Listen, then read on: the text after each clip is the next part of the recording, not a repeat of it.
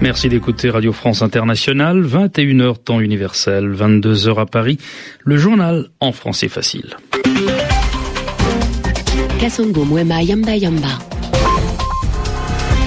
Avec Sonia Rollet. Bonsoir. Bonsoir Kassongo, bonsoir à tous. Malgré l'engagement du président sortant en faveur d'une issue pacifique en Côte d'Ivoire, la dernière tentative de médiation africaine n'a pas réussi à faire plier le camp Gbagbo.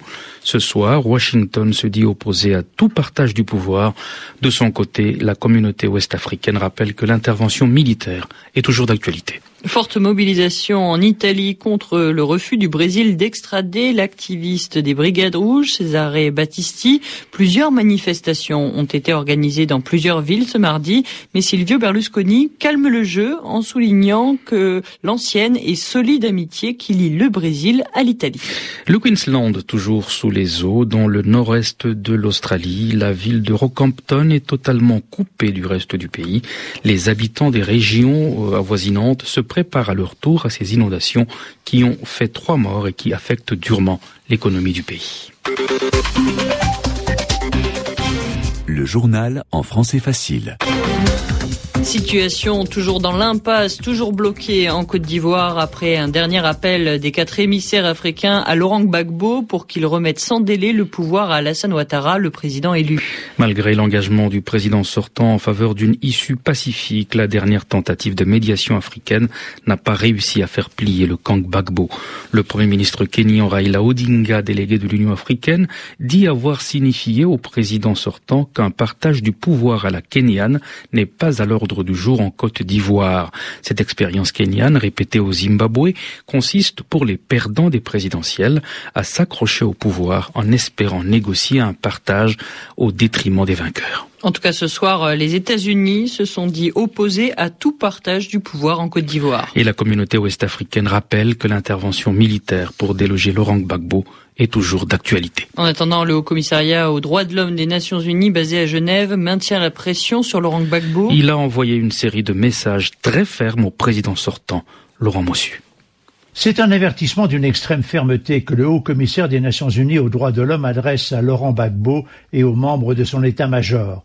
Madame Navi Pilet, dans une série de messages individuels, dit les tenir pour responsables de tout acte contraire aux règles humanitaires et aux droits de l'homme.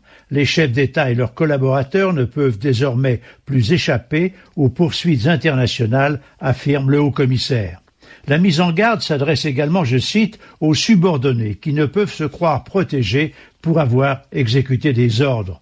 Le haut commissaire constate par ailleurs que ses équipes sur place sont toujours empêchées d'avoir accès à des lieux supposés de charniers, ces entraves constituant elles aussi des atteintes aux droits de l'homme.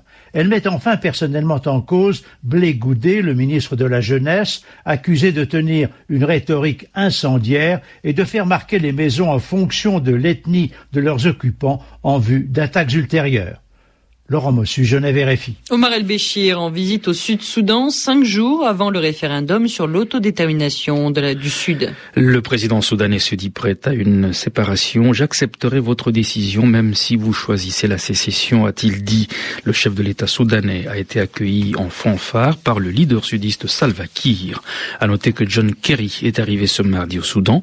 Le sénateur démocrate, président de la commission des affaires étrangères du Sénat, va observer le référendum du 9 janvier. Plusieurs milliers de manifestants ont marché dans plusieurs villes d'Italie ce mardi contre le refus du Brésil d'extrader euh, l'activiste des Brigades Rouges, Cesare Battisti. Et tout en qualifiant Cesare Battisti de vrai criminel derrière une idéologie politique, Silvio Berlusconi, le président du Conseil italien, s'est employé à calmer le jeu en soulignant l'ancienne et la solide amitié qui lie le Brésil à l'Italie. Les autorités biélorusses sont opposées à l'Organisation pour la sécurité et la coopération en Europe la fermeture de son bureau à Minsk. Le porte-parole adjoint de l'organisation Frané Maroyevich regrette cette fermeture, l'arrêt d'un important euh, travail que le bureau de l'organisation était en train de réaliser. Le mandat du bureau à Minsk n'a pas été prorogé au-delà de la fin de l'année dernière. Les autorités biélorusses considèrent qu'il a été rempli et achevé. La Lituanie, qui vient de prendre la présidence de l'OSCE, a déjà commencé des consultations sur la poursuite de nos activités en Biélorussie. Hormis le travail mené par le bureau, l'OSCE conduit beaucoup de projets sur le territoire du pays et s'exprime à travers ses propres institutions spécialisées, comme l'Office pour les institutions démocratiques et les droits de l'homme. Il y a aussi euh, pas mal de projets en cours en Biélorussie qui concernent la liberté de la presse. Bien entendu, ces projets ne dépendent pas du mandat de notre bureau, ils en sont distincts et nous nous attendons à ce qu'ils soient poursuivis. Le bureau travaillait avec les autorités biélorusses, mais aussi avec la société civile, afin de les aider à construire les institutions, à instaurer l'état de droit, à développer les dimensions économiques, environnementales et humaines de la vie du pays.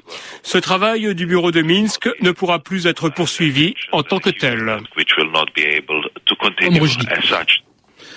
Fanny Maroyevich, porte-parole adjoint de l'OSCE, au micro de Piotr Moszinski. Dans le nord-est de l'Australie, le Queensland est toujours sous les eaux. Les secouristes ont réussi tout de même à évacuer un demi-millier d'habitations dans la ville de Rockhampton, totalement coupée du reste du pays.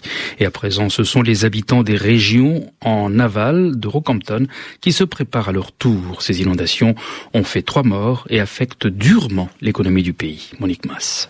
La crue s'est déplacée d'amont en aval du deuxième fleuve du pays, le Fitzroy. Certains habitants du Queensland ont donc pu repasser chez eux pour évaluer les dégâts dans leurs maisons et dans leurs jardins traversés par un fleuve de boue. Mais en aval, l'armée de l'air a dû procéder à de nouvelles évacuations.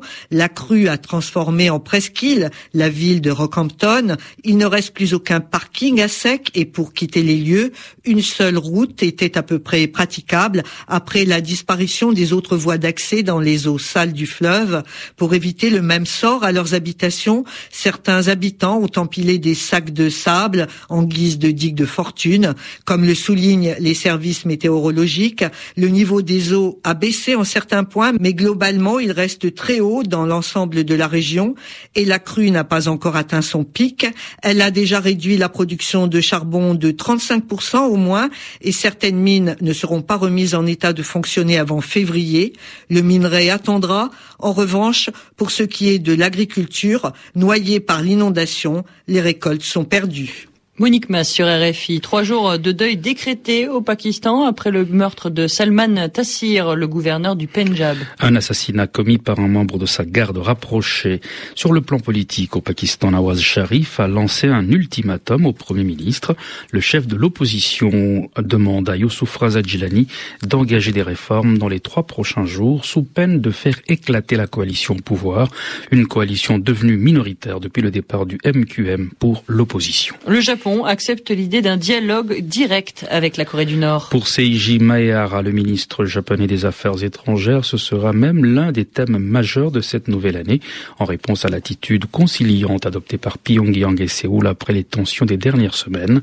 De leur côté, les États-Unis espèrent engager bientôt des négociations sérieuses sur le nucléaire nord-coréen. Au Japon, chaque année, quatre enfants meurent en moyenne en pratiquant le judo. L'association des victimes des accidents de judo demande aujourd'hui au gouvernement de fixer des règles de sécurité pour les cours à l'école.